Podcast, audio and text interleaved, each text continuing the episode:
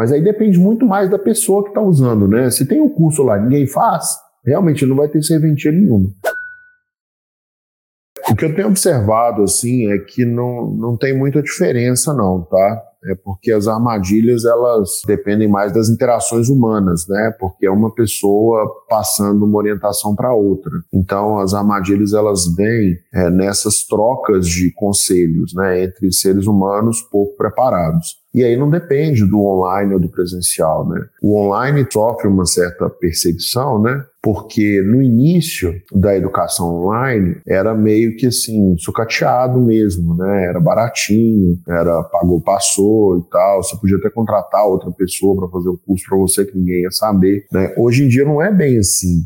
Né, existem muitas plataformas e ferramentas bem desenvolvidas que permitem que a pessoa realmente aprenda.